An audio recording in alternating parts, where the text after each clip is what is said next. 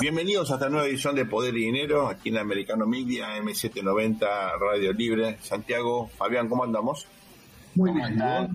Saludos a los dos. Bien, ¿todo bien? Bueno, bien y preocupado al mismo tiempo, el país más importante de la región acaba de experimentar un cambio muy significativo. Estamos hablando de Brasil, como ustedes saben, es un aliado histórico de Estados Unidos, es el país más eh, relevante por población, por territorio, por tamaño de su Producto Bruto Interno, por el papel que tiene en materia de seguridad. Eh, estratégicamente es un aliado eh, fundamental no solamente para Estados Unidos, sino también en el... Eh, en, el, Sudamérica, es un aliado histórico de la Argentina, de Uruguay, de Paraguay, por supuesto, eh, para Colombia es un vecino fundamental. No hay país de la región que no esté influido directa o indirectamente por Brasil. Y para eso, la persona que, en mi opinión, mejor entiende y más sabe de Brasil, eh, por lo menos en la Argentina, es Dante Sica, que nos acompaña hoy aquí en Poder y Dinero. Dante, un gusto que estés con nosotros. ¿Cómo estás? Hola, Dante. Para los tuyos. ¿Qué, tal? Buen día, ¿cómo están? Feliz Bienvenido, Dante. Y un gusto estar con ustedes, como siempre. Dante, uno ve la conformación del gobierno del presidente Lula, eh, ratifica algo que vimos en la campaña, una gran coalición muy diversa, con sectores típicos de la centroizquierda brasileña, pero componentes no menores de sectores eh, de conservadores, eh, promercado. La misma fórmula implicaba esto, en la medida que Geraldo Agmin era una figura muy relevante del, por un lado, eh, por supuesto, de establishment paulista, pero más allá de eso, una persona características de centro derecha. Eh, ahora, ahora uno ve un, gabinete amplísimo y diverso, pero sobre todo un equipo económico heterogéneo. ¿Cómo hace Lula ahora para implementar una política económica que sea consistente, que no despierte naturalmente miedos en el mercado? Hemos visto la caída del real, también caída en las acciones brasileñas. ¿Cómo ves ese proceso que, en mi opinión, como politólogo, bueno, presenta nubarrones no menores, ¿no? Bueno, comparto, comparto con vos. Fíjate que es uno de los temas que estaba en la agenda desde el momento que ganó la elección. Primero que ganó la elección con tan poco margen. y un poco se repetía, y en esto vos lo viste y ustedes lo, lo evaluaron en los distintos programas, toda la temática que estábamos viendo en América Latina en las últimas elecciones, ¿no? Los oficialismos perdiendo, ganando candidatos, si querés, por extremos, pero después con muchas dificultades para gobernar o para llevar adelante muchas de las propuestas porque no controlaban el Congreso, ¿no? Las dificultades que vemos en Chile, Colombia, que vos lo nombraste recién, lo que le está pasando, bueno, Castillo y lo que está pasando el fenómeno en Perú.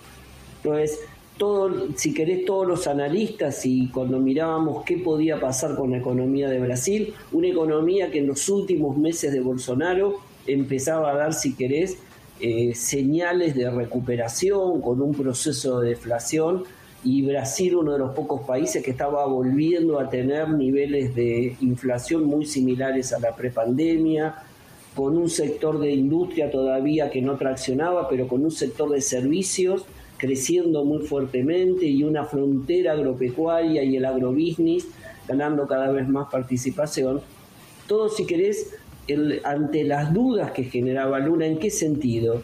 Veníamos de un Lula de 80% de imagen positiva cuando se fue de, hace 12 años de las elecciones, pero después estuvo afuera, estuvo preso, no sabíamos con qué Lula nos íbamos a encontrar, muy limitado en el manejo de instrumentos de política económica. De nuevo, no controla el Congreso, a pesar de que el centrado, ustedes saben cómo es, y en especial los analistas políticos, es un grupo que si bien se para en el centro, pero después siempre está dispuesto a algún tipo de negociación y Lula de alguna manera eh, en, esta apuesta de él, si el Lula que volvía iba a ser un Lula pragmático, de si querés que le reconocías de esa raíz sindical de saber negociar y de tener una, una trayectoria de mucha negociación, de alguna manera iba a poder encontrar los apoyos como para poder avanzar, pero con muchas dudas con respecto a los comentarios que había hecho. si vos recordás en la campaña,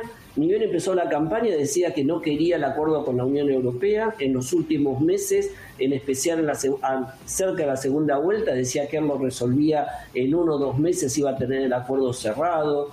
eh, que, iba a volver atrás con las privatizaciones que se había hecho en el sector energético, hasta habló de volver atrás en la reforma laboral, la idea de que quería romper el límite de, fiscales para poder tener, llevar adelante un programa de una política social más fuerte.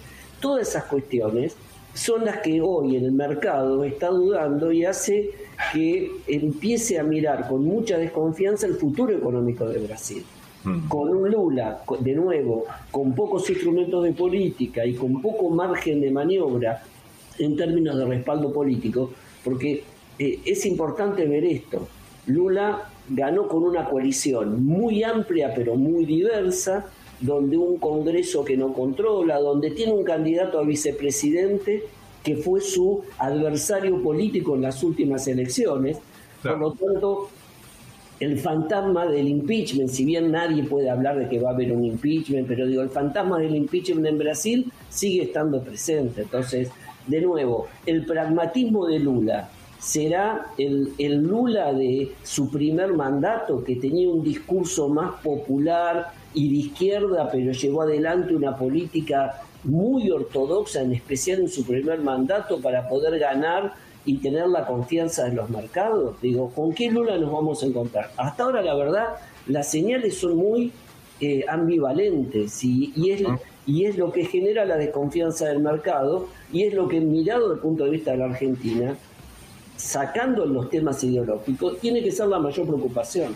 Porque si Brasil no crece, si Brasil eh, tiene problemas de inestabilidad económica producto de los problemas de la incertidumbre política, esto afecta en especial a todo nuestro entramado industrial desde el punto de vista de las exportaciones. Santiago. Eh, me pregunto, eh, Dante, nosotros teníamos a un Brasil que prácticamente estaba marcando un ejemplo a nivel continental, porque si vemos, digamos, cómo llega Bolsonaro al momento de la elección, varios, digamos, el último trimestre antes de la elección, verdaderamente Brasil le venía dando lecciones al propio Estados Unidos, porque, eh, digamos, una, eh, una inflación, digamos, que en Estados Unidos estaba asfixiando, al, igual que en casi todo el mundo, sin embargo, Brasil con deflación o inflación cero, digamos, lo vamos a decir, ¿no? de, repente puede ser que Lula toma todo eso como una parte del activo que recibe, entonces puede, eh, digamos, tiene margen para... Eh, porque estos sectores muchas veces de, izquierda piensan que un poquito de inflación está bien y eso obviamente les da cierta licencia para eh, aflojar el control de determinadas variables y empezar a transgredir. Eh, viene, viene con el mismo planteo, un poquito de inflación no debería preocupar tanto, sabiendo, por lo menos yo siempre digo que la inflación es como un cachorro de tigre, cuando lo ves de chiquitito, qué hermoso gatito, y un día creció, te pegó un zarpazo y te liquidó, ¿no? O sea, después es incontrolable. ¿Qué, es lo que pasa ahí, eh, Dante? Eh, a ver, primero claramente tiene si querés, esos colchones que, le deja la gestión de Bolsonaro, ¿no? Digo, de nuevo, lo que veníamos observando, uno de los países que menos cayó en la pandemia, acordate que de los países de América Latina fue el que menos cayó, también producto de lo que fue la política de la cuarentena, que no fue una cuarentena estricta y tan larga como se vivió en los, eh, por, el caso de Argentina, una resiliencia mucho más fuerte en términos de, lo, de las actividades productivas y un rebote mucho más rápido. Brasil cayó mucho menos en el año 2020 y recuperó ya en el año 2022, a pesar de que creció menos, también producto de la inestabilidad que hubo a nivel mundial, tuvo niveles, volvió a estar en los niveles pre-pandemia desde el punto de vista de la actividad. No tanto en el sector industrial, pero sí vimos mucha, si querés, eh, muy vigoroso el sector servicios, mucho crecimiento del tema del empleo y mucho y, muy, y muy fuerte respaldo de todo lo que ha sido la, cadena del. ¿Cuál es la gran diferencia? Discúlpame, y, mirando el tema de la, inflación que vos lo nombrabas. La diferencia es que ellos tienen instituciones más estables que las nuestras. Y en ese sentido, el Banco Central sigue siendo la llave. Entonces, no, yo creo que Lula va a tener, eh, si querés, y, y esa de nuevo es toda la, duda y, la incertidumbre que hay alrededor de los analistas en términos del comportamiento. ¿Por qué? Porque no es que va a poder disponer del Banco Central para poder empezar a financiar eh, un proceso de incremento de gasto muy fuerte. Primero, tiene que conseguir en el Congreso los votos para superar el techo fiscal fijado por la Constitución. Y segundo, va a tener que financiarlo. Tiene muy buenas reservas, pero tiene una conducción en el Banco Central que ha sido muy dura, ¿no? Y que hasta ahora, eh, digamos, tiene mandato que va más allá del gobierno de Lula. No es que lo va a cambiar mañana y van a poner a un, como en Argentina, un presidente del Banco Central que sale a financiarte y a emitirte. Entonces creo que Brasil se curó de espanto de la hiperinflación del año 98-99. Dante, adelante y ahí lo curó. Dante, dame un momento para que vayamos a una pausa y volvemos enseguida para eh, preguntarte por una analogía con lo que fue el gobierno de Néstor Kirchner en Argentina a partir de 2003. Bienvenidos a este nuevo bloque de Poder y Dinero aquí en Americano Media, M790 Radio Libre. Estamos charlando con Dante Sica, especialista, es economista, fue eh, ministro de Producción en Argentina y sabe muchísimo, como ustedes habrán escuchado, sobre Brasil.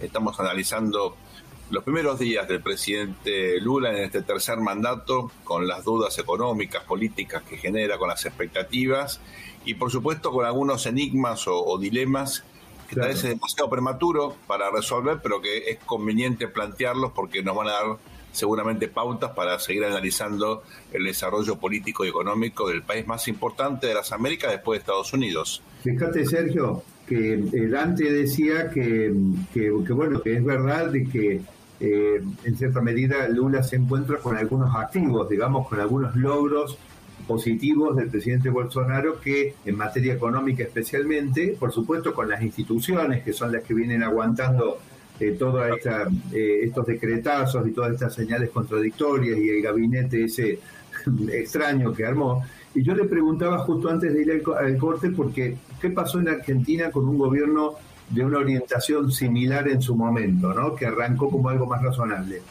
Ese gobierno se ocupó de depredar los avances que había habido en la década anterior en materia de infraestructura y, en otros, eh, entonces se dedicó a retrasar las tarifas y hacer política con una... En realidad lo que hizo fue básicamente gastar lo que se había acumulado anteriormente en materia de, de elementos sólidos en la economía. ¿no? Brasil no va a ser lo mismo, sin ninguna duda, pero era la pregunta que te dejé, Dante, eh, flotando cuando fuimos a la pausa. Yo creo que tiene más límites para, por eso tiene más límites en términos de la libertad para hacer política económica, si querés, o llamarlo así, más populista. De nuevo, tiene un presidente del Banco Central y tiene una institución. La institución del Banco Central en Brasil en los últimos 20 años ha sido, junto con la del Perú, una de las más modernas de América Latina. Hoy está llevando adelante, y en especial después de la crisis del 2008-2009 a nivel internacional, está llevando adelante un proceso de inclusión financiera, de modernización financiera, que supera a la voluntad, si querés, y al, avance tecnológico que tiene el propio sector privado. Entonces, tiene una institución de un Banco Central independiente que viene llevando una política monetaria muy estricta para poder bajar la inflación. Acordate que en parte por eso la industria no, no traccionó, pero Brasil tiene la tasa célica alrededor del 13-14%, y hasta que no dé señales que la pauta de inflación para el año se ajuste a lo que tienen pautado, no va a aflojar la tasa de interés a pesar de que tenga un problema desde el punto de vista del nivel de actividad. Entonces, la primera cuestión es esa. Segundo, los límites propios que le pone los, los cambios institucionales de los temas fiscales y su poca y su negociación en el Congreso. Por eso va a ser clave mirar cómo negocia Lula en el Congreso, porque el que le puede abrir la llave para poder gastar un poco más y empezar a, si querés, a, avanzar en el tema fiscal, tiene que ser el Congreso, si no tiene que respetar los límites, no, tiene, no puede hacer lo que quiere como pasó en Argentina durante toda la etapa del kirchnerismo. Tiene límites, de nuevo, instituciones burocráticas que a veces juegan a favor y a veces en contra, pero mucho más estables, más fuertes y más independientes. Dante, yo ahí quisiera conocer tu opinión de otro elemento me parece clave de Brasil, que es, su, que es un país verdaderamente federal, ¿no? Con estados muy poderosos y los tres, cuatro estados más poderosos están gobernados por gobernadores que no son del PT, que son rivales del PT. Jóvenes, varios de ellos con, con, con intención de presentarse en cuatro años, donde se seguramente Lula a los 82 quizás no presente, por cuestiones de edad, no solo políticas y económicas. ¿Vos ves en ese fuerte federalismo brasilero otro reaseguro a estos estas malas señales que está emitiendo este variopinto gobierno de Lula? Totalmente, y, y, es muy bueno lo que plantea. Primero porque hay una gran diferencia entre la estructura federal brasilera y la argentina por esto que vos decís, son provincias, estados eh, federales fuertes, porque tienen una recaudación propia muy fuerte. Eh, eh, a diferencia de nosotros, que el IVA es un impuesto nacional, en el caso de Brasil es un impuesto estadual, lo cobran las propias provincias y eso hace que si vos mirás el mapa de la elección, la elección es muy parecida a la Argentina. Lula ganó en las regiones más pobres, las que dependen mucho más de la ayuda social, las que son eh, económicamente, si querés, más atrasadas en términos de productividad o en términos de fronteras productivas, mientras que el eh, Bolsonaro o el bolsonarismo ganó en los distritos más capitalistas, en los distritos más ricos en donde vos tenés gobernadores con mucha potencia. Y, hay, un, hay un dato, yo estuve hablando ayer con, con exfuncionarios amigos del gobierno de Bolsonaro, que ya están trabajando en el gobierno de San Pablo. Entonces, vas a tener todo aún, si querés, esa masa de muchos funcionarios, se están reciclando en esos estados y de alguna manera es un límite más que va a tener el gobierno federal como para poder avanzar. Yo creo que acá la clave es las señales de pragmatismo que dé Lula para adelante. Yo, eh, por, una cuestión también de, de, haber estado comprometido, creo que una gran señal que puede dar Lula y que serviría mucho para Argentina es que se ponga al frente y firme rápidamente en el transcurso de este año el acuerdo de la Mercosur-Unión Europea. Mm. Sería una buena señal para reforzar el multilateralismo, para realmente reafirmar de qué lado va a estar jugando, también para las inversiones que tienen que venir a la región. Para Argentina sería muy bueno porque eh, nosotros somos defolteadores seriales, por lo tanto tenemos que necesitamos el acuerdo Mercosur-Unión Europea como una forma de importar reglas de juego eh, a nivel internacional que permitan darnos ese marco de confianza que hoy nos dan nuestras propias políticas. Pero me parece que hoy el único que puede llevar adelante y, puede cerrar este acuerdo rápidamente es Lula, porque el, si querés, el, el, aditamento de lo que ha sido su campaña en términos de medio ambiente puede terminar de, de, ayudarlo a Macron a eliminar las últimas rispideces que ya casi desaparecieron después de la invasión de Rusia-Ucrania, pero le puede, de esas cuestiones ambientales que todavía en cierto progresismo francés siguen estando, y esto puede permitir acelerar la firma del convenio y, muchos beneficios para nuestras regiones. ¿no? Creo que esa sería una gran señal al mercado. Dante, en este contexto eh, hay especulación, algunas, creo yo, eh, bueno, algunas esperanzas un poco eh, desmedidas en generar una unión monetaria en el contexto del Mercosur esto, por supuesto, eh, tiene que ver no solamente con la debilidad de la Argentina, sino con un paso adelante, darle eh, al Mercosur más institucionalidad. ¿Conoces como nadie ese tema? ¿Te parece que es posible, es probable y es conveniente en todo caso? Eh, Sergio, ¿vos pondrías un bar? ¿Te pondrías de socio con un bar con un alcohólico?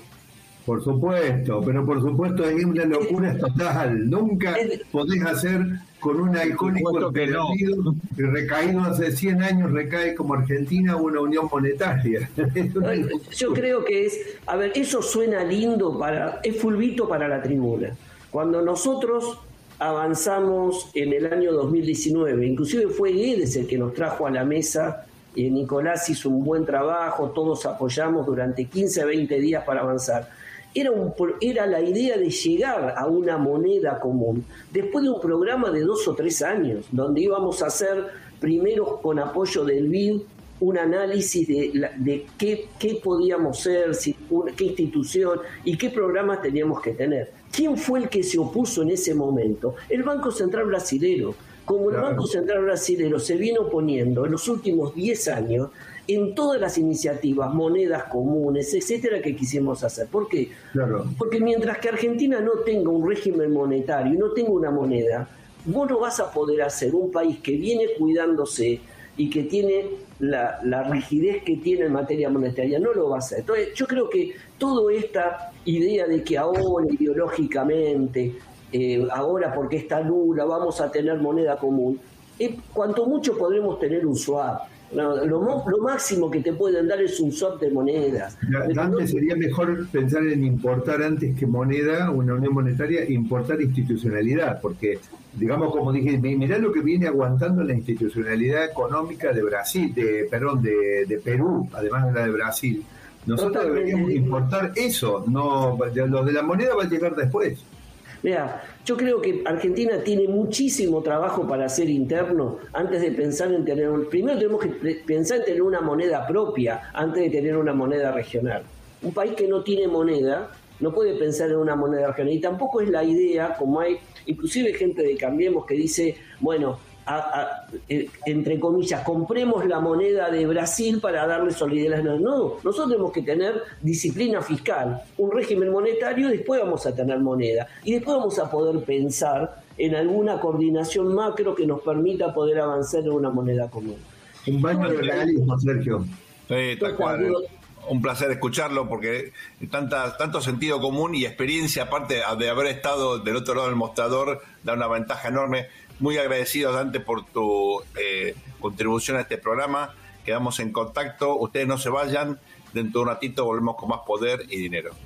Muchas gracias. Muchísimas gracias a ustedes. Muchas gracias. Bienvenidos a este nuevo bloque de Poder y Dinero, aquí en Americano Media, AM790, Radio Libre.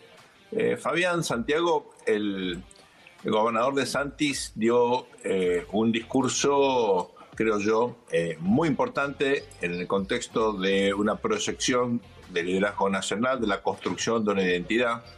Eh, recordemos que ya hemos visto en eh, las últimas semanas, bueno, parte de los medios de comunicación en general ligados a, al, gobierno de Trump, de, perdón, de, Joe Biden, al lado, al, ala liberal de, la, de esta guerra cultural en la cual está inmerso nos gusta no, ¿no? Los Estados Unidos, hemos visto ya, bueno, eh, un inicio de erosión o de intento de eh, definir a Ron DeSantis como incluso alguien peor que Donald Trump en términos de sus valores culturales, en términos de eh, la defensa de efectivamente algunos de los ejes característicos del pensamiento conservador en los Estados Unidos hay como un intento ya de demonización, que yo creo que es el inicio de una campaña, que justamente pone de manifiesto algo que es evidente y es que eh, es probable que en un contexto competitivo Ron DeSantis no cargue con el bagaje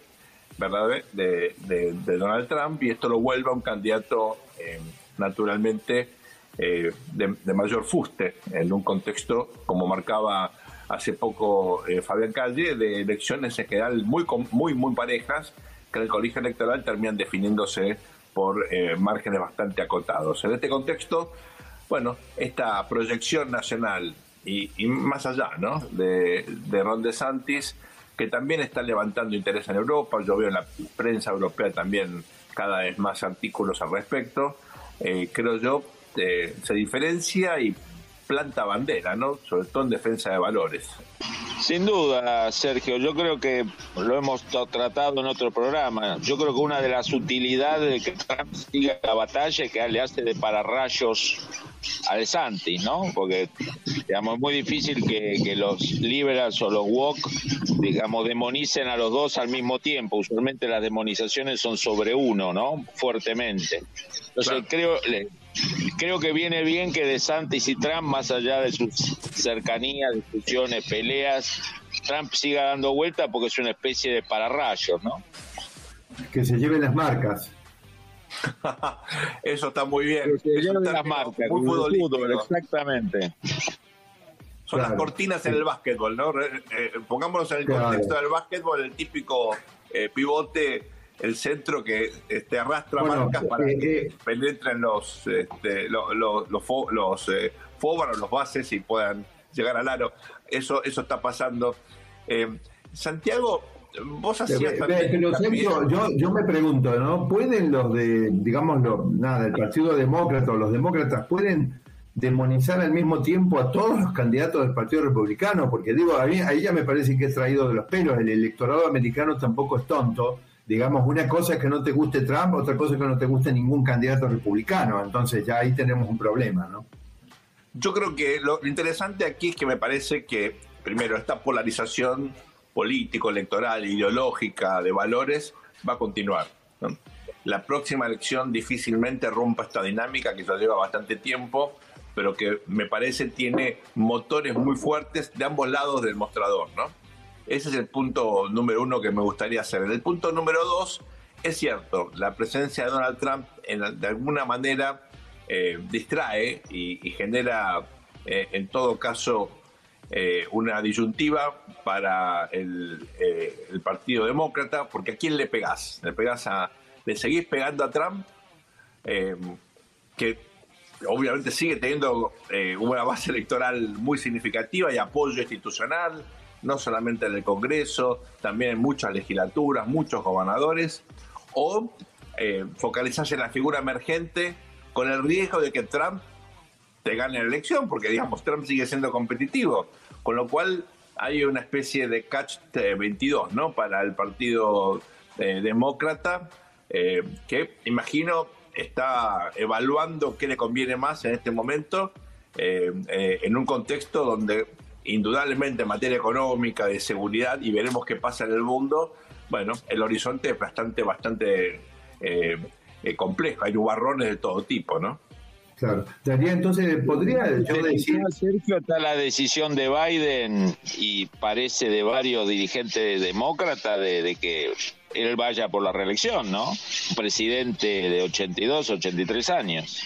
En ese momento. ¿Qué, me dicen mis amigos demócratas al respecto, no? La hipótesis principal es esa, pero ellos están siempre considerando un plan B. ¿eh? Eh, ¿Por qué? Bueno, en particular porque saben que es una persona eh, que si bien logró, bueno, de alguna manera salir mejor parado en este proceso electoral que terminó en noviembre. De todas formas, puede de acá a dos años experimentar algún tipo de proceso de decaimiento eh, que fuerce una, una decisión. ¿no? Entonces, por el momento, como no hay eh, consenso de cómo resolver, en todo caso, la puja sucesoria, en principio la idea sería eh, que mejor bailen, sobre todo porque no hay un sucesor claro. Recordemos que el Partido Demócrata viene arrastrando este problema de ausencia de liderazgos competitivos eh, que se demostró en la última elección, ¿no? donde en definitiva eran dos eh, personas de alta, de, una edad importante, dos senadores, ninguno con experiencia ejecutiva, Bernie Sanders y, Joe Biden, los que terminaron protagonizando el proceso sucesorio, y luego había como una especie de gap y bueno, eh, eh, muchos jóvenes o algunas mujeres que trataban de eh, poner su nombre en el, en el roster, ¿no? El caso de Buttigieg, bueno, la, la propia Kamala Harris y tantos otros que aprovechaban eso para tener visibilidad nacional. Esa situación, curiosamente, sigue definiendo la situación del Partido Demócrata, que carece de liderazgos competitivos, de gobernadores con peso propio para proyectarse, siempre de alguna esperanza, el gobernador de California, algún otro, pero ninguno con el peso específico como para conformar una eh, candidatura nacional. Eh, Amigos, Amigos, les, hago la siguiente, la siguiente consulta también de, tipo político. Podríamos decir, porque estamos obviamente parados en los primeros días del año, en los primeros días de 2023, que va a ser un año decisivo, y yo digo parados ahora, digamos, sin saber todo lo que va a pasar en el año, obviamente, pero podríamos decir a priori, en forma preliminar, que las perspectivas eh, para la presidencial 2024 en relación al Partido Demócrata dependen eh, más de cómo sea el gobierno eh, durante este año, o sea, de la calidad del gobierno este año. hablamos en todo sentido, en, materia política exterior, en materia de combate contra la inflación, en materia de qué, qué papel juega en la guerra, todo eso eh, marginalmente, si Biden quiere insistir con su reelección, digamos, porque eso también podría ser un dato importante, porque vos acabas de mencionar que el Partido Demócrata no tiene tantas figuras eh, y la verdad que si Biden, que ya hace tiempo no sabe si es de día o es de noche, eh, va a querer otra reelección, me da la impresión que también es un punto eh, débil, pero lo principal parece ser que el Partido Demócrata podría eh, superar la ausencia de candidatos fuertes si tiene un muy buen gobierno este año 2023. Ahora, en el caso del Partido Republicano parece ser más importante el candidato. A ver si el candidato despeja, eh, el candidato digo y el armado que lo sustenta, porque si vos tenés a DeSantis en un acuerdo con Trump, no es lo mismo que DeSantis enfrentado con Trump, ¿no? ¿Es así? ¿Ustedes lo ven de esta forma?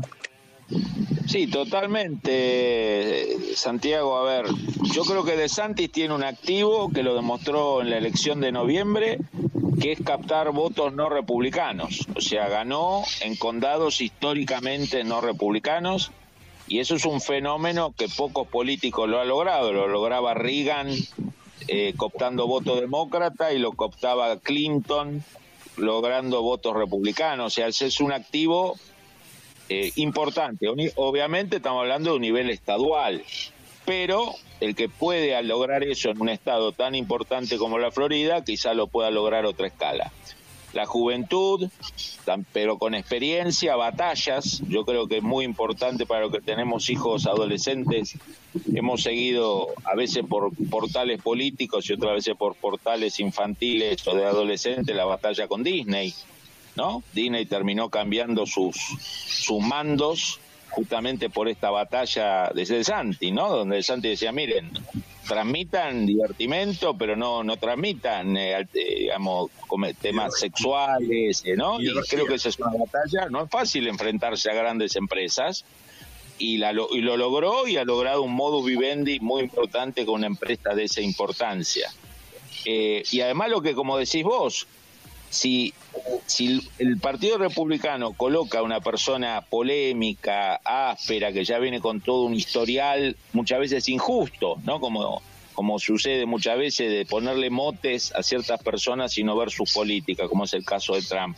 Vamos a una breve pausa ahora y volvemos con este debate que está tan interesante. Esto es Poder y Dinero aquí en Americano Media, M790 Radio Libre. No se va.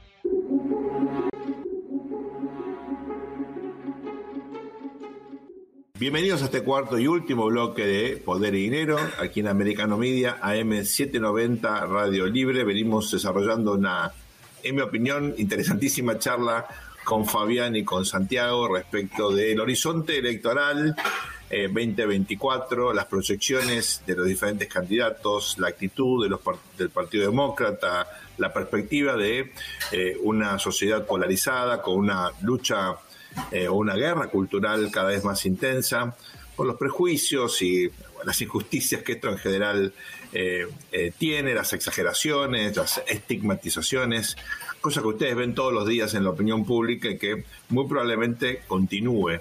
en este sentido, me gustaría marcar una pequeña disidencia respecto a lo que ustedes venían afirmando, ¿no? ¿Cuáles van a ser los ejes que van a definir el debate político electoral de cara al 2024?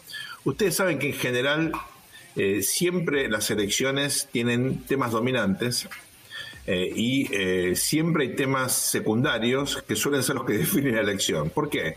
Bueno, porque como marcaba Fabián, estamos ante complejas situaciones electorales donde suele haber competencia extrema, fundamentalmente en algunos swing states.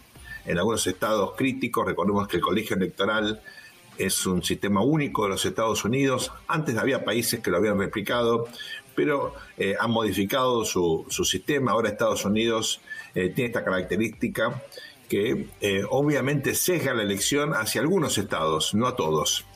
los temas nacionales no siempre o no necesariamente son los que definen la situación en el colegio electoral. Y finalmente la elección se termina focalizando en 8, 9, 10, a veces menos estados que no necesariamente son los de mayor población, pero sí son determinantes a la hora de definir el equilibrio de poder en eh, una elección. En definitiva, en California hay mucha eh, campaña electoral, la verdad que no. Se junta mucho dinero para financiar campañas en otros distritos. En, por ejemplo, ¿no? Eh, Estados vos, lo que estás diciendo es que hay, hay, hay un rol muy fuerte de los aparatos. No solamente los aparatos, sino de las agendas de algunos estados donde se cuelan temas nacionales, pero muchas veces la cuestión local es determinante. Eh, así como no hay elección eh, o, campaña intensa en, por ejemplo, California, tampoco hay campaña intensa de la mama, porque es un estado rojo que vota siempre rojo y seguramente va a seguir votando rojo por mucho tiempo, eh, de forma tal que, ¿cuáles son estos swing states que van a definir la elección? En general son un eh, un puñado, son 6, 7, 8 estados. Hemos visto una elección muy pareja en Arizona, por ejemplo. Eh. Tradicionalmente Ohio es un, es un swing state.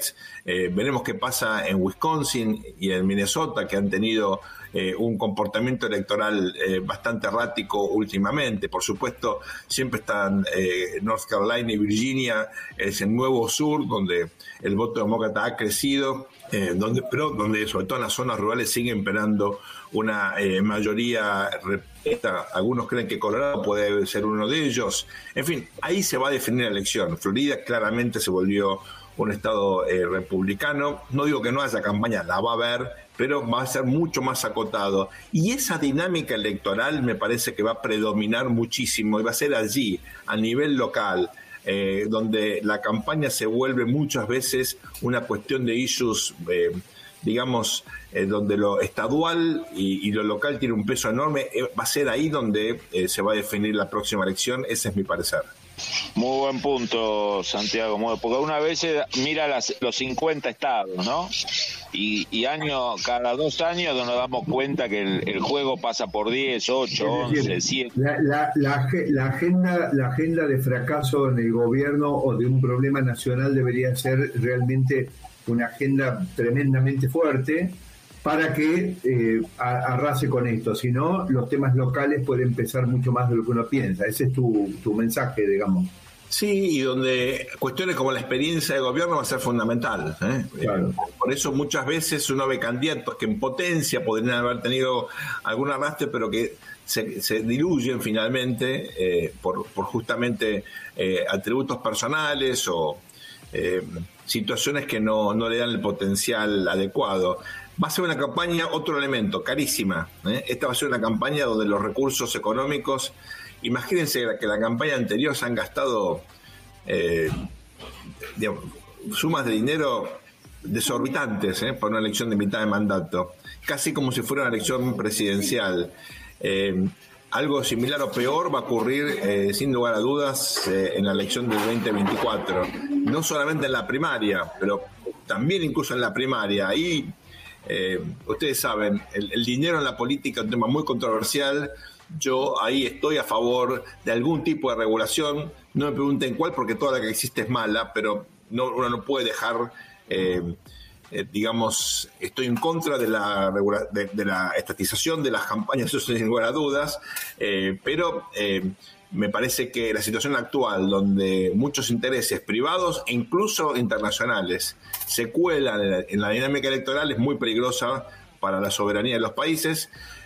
creo que ese va a ser otro factor. Y tercero, y no menos importante, y no menos importante, acá se están dando fenómenos de segmentación del voto, lo digo mirando mi, profesión, ¿no? mirando el, análisis político eh, y la dinámica de campañas electorales, hay dinámica de segmentación que en alguna medida lo que marcan es que no hay una campaña, hay múltiples campañas al mismo tiempo. Eh, el electorado es tan complejo y hay tantos issues metidos en el proceso de toma de decisiones que en definitiva hay gente que vota por una cuestión que tal vez no sea a nivel nacional relevante, pero sí es relevante en ese segmento del electorado y eso puede hacer una diferencia sustantiva a la hora de agregar distintos, eh, eh, distintas partes de la sociedad en una estrategia de campaña. Así que Fabián, me parece que me parece que eh, Sergio nos ha delineado una ingeniería tan pero tan compleja para el tema de la elección que no nos queda otra que contratarlo, digamos. no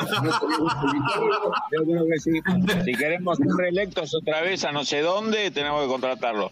Yo ahí me siento con algo, Sergio, el otro día escuchaba un especialista en publicidad el tema de las cookies, ¿no? Y cómo segmenta el público eh, de sus preferencias eh, de alimentación, de turismo, de lo que sea, y inmediatamente mi cabeza me llevó a, la cookie de la política, ¿no? Y cómo se segmenta el electorado por cuadra, por barrio, por sexo, por diversidad de, orientación, por, no sé, digamos, el mapeo que tienen las grandes empresas y a veces no tan grandes sobre el gusto de los consumidores, que lleva a que te, aparezca en el teléfono la galletita o, o el viaje a Cancún o, o tal revista o formación de tal equipo, eso se traslada a la política y lleva a un micromanagement donde ya las cosas no son sobre un estado, sino sobre son un county, sobre un barrio, una cuadra, una casa.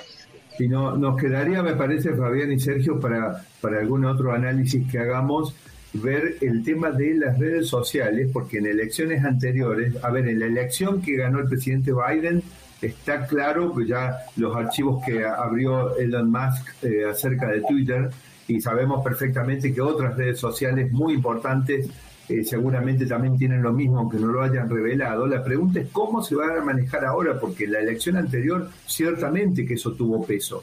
O sea, ahora va a ser más neutro.